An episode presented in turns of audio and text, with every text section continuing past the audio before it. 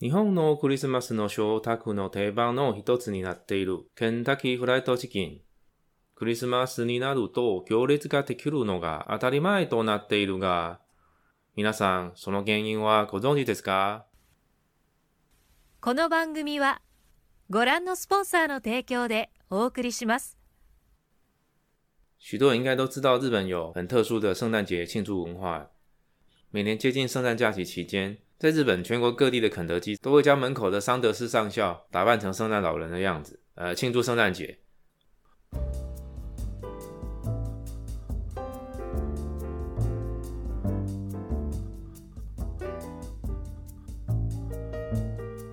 大概圣诞夜的前一天，从十二月二十三号，日本全国各地的肯德基门口就会大排长龙。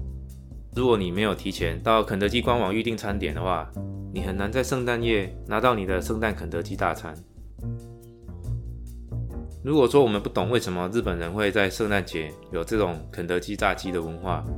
可能外国人也很难理解台湾人的中秋节烤肉为什么叫做 Moon Festival 月亮节，这里的人却是全国在烤肉。差不多一样的意思。今天我们来看一段 CNN Japan 在去年的圣诞节的一篇文章，他提到了的一篇文章，标题叫做“フライドチキンが日本のクリスマスの伝統になった理由”。啊，吃炸鸡成为日本圣诞节传统的原因。文章的连接我会放在 show note 上面。好，请看例句一：日本のクリスマスの定番としてすっかり定着しているチキン料理。米国にはないこの食感は KFC ケンタッキーフライドチキンが1970年代から大々的に展開してきた宣伝キャンペーンに由来するとされる。好，这段就是说，在日本的圣诞节的定番定番，定番就是常态都要有的，一定要做的啊，这是什么什么的定番。啊，是カリテジャクステイチキン料理，就是一定会出现的鸡肉料理。虽然在日本圣诞节是从美国带来日本的文化，但美国并没有在圣诞节要吃鸡肉的文化，那更别说是要吃肯德基炸鸡的传统。那这件事情是从一九七零年代肯德基炸鸡在日本的，啊这边提到了。大々的に展開してきた宣伝キャンペーンに由来するとされる。是因为一九七零年代的一个广告文宣 s e n t e n Campaign），一个广告促销活动。 那接下来下面这一段，KFC の1号店が1970年名古屋に開店。その後も毎年約30店舗の割合でオープンし、1981年までにチェーン店の数は324店に増えた。第一间肯德基炸鸡 KFC 一号店是在一九七零年的时候名古屋开店。 那在那之后，大约每年以三十家店的速度陆续的开店，一直到一九八一年的时候，整个连锁店 chain ten 这边的 chain ten 就是连锁店 chain ten 然后开始哇，连锁店的数量来到了三百二十四家。这鸡肉料理成为日本庆祝圣诞节的定番铁帮。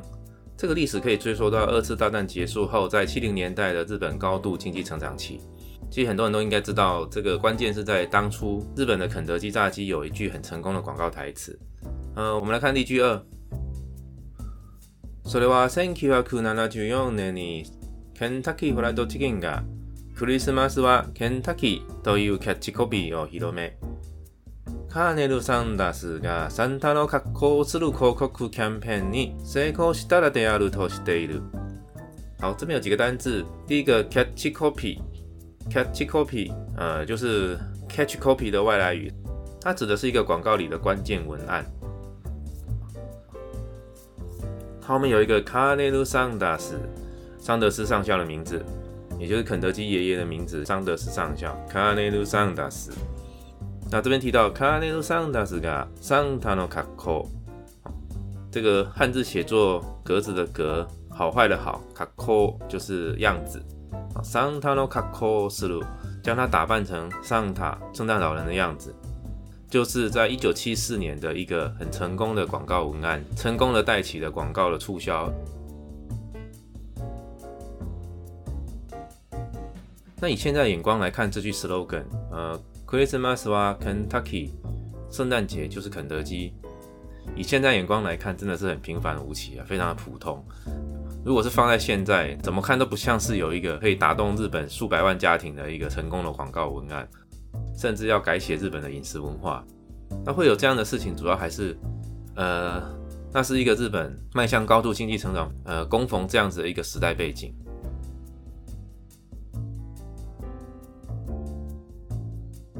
好，我们看例句三进一步的分析。他说：“日本の経済力が急激に伸び、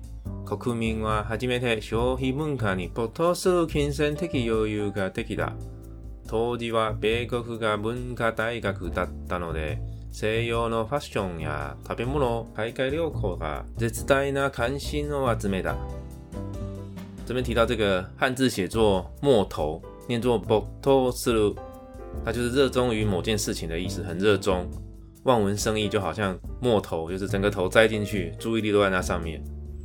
那第一句前面提到，就是在那个年代，日本的经济力大幅的成长，脱离战后贫困时代的日本人，受到美国消费文化的影响，开始热衷于各种扩张性的消费，啊，也有足够的金钱。提到 Vincent Takio Yuga Takita，在金钱的方面行有余力。美国身为一个文化输出大国，同样的影响日本人对于呃西洋的西洋的流行文化、食物和海外旅行开始关注这些事情。那下一句，そこに身をつけたのが KFC だった。当社は1974年、クリスマスにはケンタッキーの宣伝キャンペーンに乗り出し、まもなくパーティーバレルのセットメニューを売り出した。好，这边第一个眼睛的目这边没有 sketa 啊，它就是吸引你的注意力啊，就是注意的意思。最后这边提到的 party barrel 就是 party barrel 就是派对桶。好，一开始提到的 sokoni 没有 sketa KFC data，当时注意到这个日本的消费文化改变了，KFC 就在一九七四年推出了这个 Christmas 哇 Kentucky 这样子的一个宣传文宣。呃，马木纳库很快的，他也推出了 Party Barrel 派对桶的 Set Menu 派对桶的套餐，也就一直到现在，我们都可以看到了，当时是专为圣诞节推出的圣诞炸鸡桶。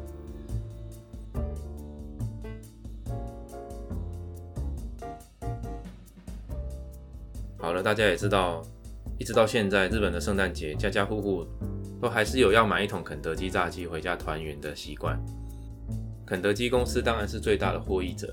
这当然也要归功于他们找到一个在原本日本人对圣诞节没有概念的这样子一个正确的时机，建立了一个新的圣诞节文化。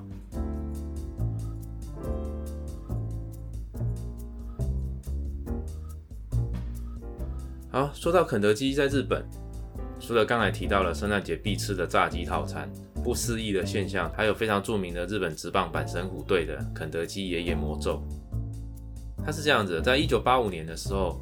当时的日本职棒阪神虎队在美国籍的明星球员 Randy Bass 的率领之下，不但是首次获得日本职棒中央联盟的冠军，随后在日本大赛当中击败了太平洋联盟的西武狮队，阪神虎队首次拿下了日本一，震惊日本棒球各界。就在阪神虎队赢得日本大赛的冠军之后。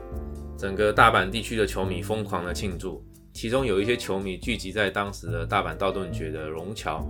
A B 四八西这个地方举行庆祝活动。当时的反正一群疯狂庆祝的球迷，当然会做出许多愚蠢的行为啦。开始群众在河边、在桥上，一群球迷在大声喊阪神虎队球员的名字，喊到每一个球员的名字的时候，现场就会有打扮成球员样子的球迷呢，穿着球衣要跳进河里面，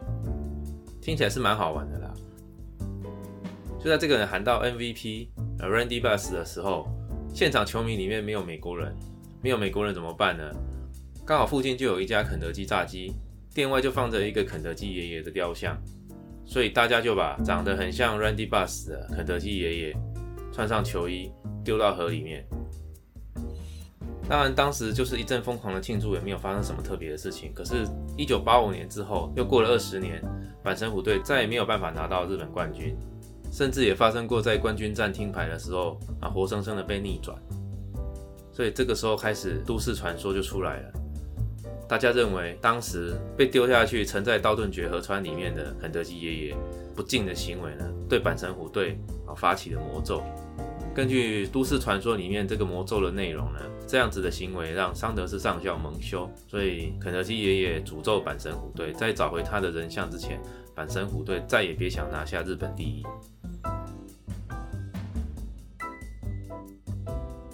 所以呢，在这个都市传说广为人知之后，啊，这个阪神虎队的球迷们为了打破魔咒啊，很多次的尝试要在河里面找回这个肯德基爷爷的雕像。啊，包括也派潜水员进入河底啊，或是周遭的疏浚河道去找，但是都找不到。那一直找不到呢，阪神虎队的战绩也一直都不好。就像刚刚提到了，常常在即将赢得关键胜利的时候突然落赛，把机会错失掉了。那阪神虎队的球迷也尝试的正式的向那间店的肯德基餐厅的经理道歉，希望平息桑德斯上校的愤怒，但是依旧是没有用。好，有关这段肯德基魔咒的描写，请各位看例句四。千九百八十五年、昭和六十年、10月16日、阪神のセントラルリーグ優勝が決まった際、 京騎士半ば暴徒化した阪神ファンらが大阪市南区、当時、現在は中央区、道頓堀のケンタッキーフライドチキン道頓堀店現存せずに設置してあったカーネル・サンダスの像を優勝に大きく貢献した助っ人外国人のランディバスに見立て政治しようとする店員に暴行を加え担ぎ出し胴上げの松に道頓堀川に投げ込んだ。好，这边几个单字啊，首先看到第一个一半的半这边哈，那卡巴。这很多会理解，就是一方面怎么样，又一方面怎么样。前面提到狂喜，Q Kishi Nakaba Botoka，Q Kishi Nakaba Botoka 其大汉心放。一方面在狂喜的状态，然后一方面又演变成暴徒化的这群阪神队的球迷，将道顿觉得肯德基炸鸡店外设置的卡内鲁桑达斯桑德斯上校的像，把它当作是。汉字优胜这边提到的優勝に大きく貢献した助っ人外国人のランディバスに見立て。好，这边有个单字帮助的助，还有一个人念作 s k e t o 就是字面上的意思，提供帮助的人。那接下来 遇见的见，立正的立，这边念作 midate。midate 有几个意思，它可以指的是啊选定了什么，或者是预测了什么。也就是说，现场疯狂的球迷呢，将这个肯德基爷爷的像。把他当作是 Randy Bus 这一位对球队的优胜有巨大贡献的外国人。那最后这边提到，当时也有店员前来制止啊，谁机喜欧托斯鲁天音。但是呢，疯狂的球迷对这个店员呢施加暴行啊。这边提到的 Boko Kuai 卡兹 kitas 单字担当的单这边念作 Kazuki Das 啊，Kazuki Das 有几个意思，就是搬运物体或是把人搬走。也可以是投入选战，或者是开启什么话题的意思。也就是这群疯狂的球迷不但要把肯德基爷爷搬走，而且就在搬走的时候，还对试图想要制止的店员施加暴行。那最后呢，被扛起来的肯德基爷爷就被丢在多东玻璃高瓦尼拿拿给空打，被丢进去。好，最后的例句五。この事件の翌年以降から。阪神タイガースは17年連続でリーグ優勝を逃しており、 その急激に弱体化した原因は川底に沈められたカーネル・サンダースの呪いではないかと野球ファンの間で囁かれ、都市伝説として定着した。一部のファンは像が回収されるまで優勝は無理だと信じていた。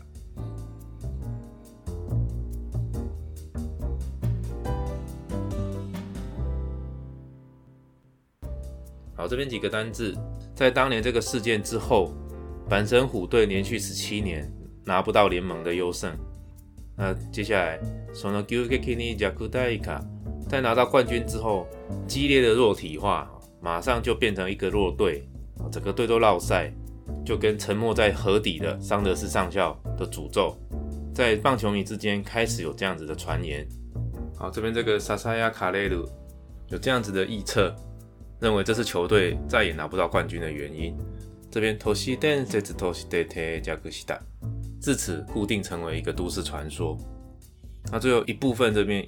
以及部分放啊，罗嘎开修萨雷鲁马德，甚至有部分的球迷认为，雕像没有办法找回来之前，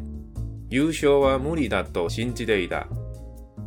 他们深信再也无法拿到优胜。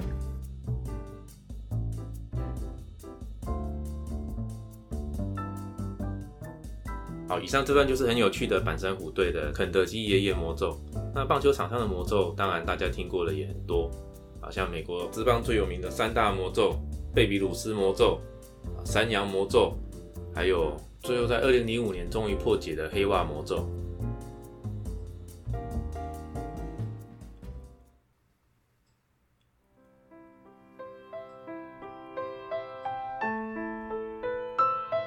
各种都市传说当然是提供我们茶余饭后的消遣和乐趣，一直听听无法。球队有个打破魔咒的目标和行销着力点，那球迷也可以有个输球的借口，大家都开心就好。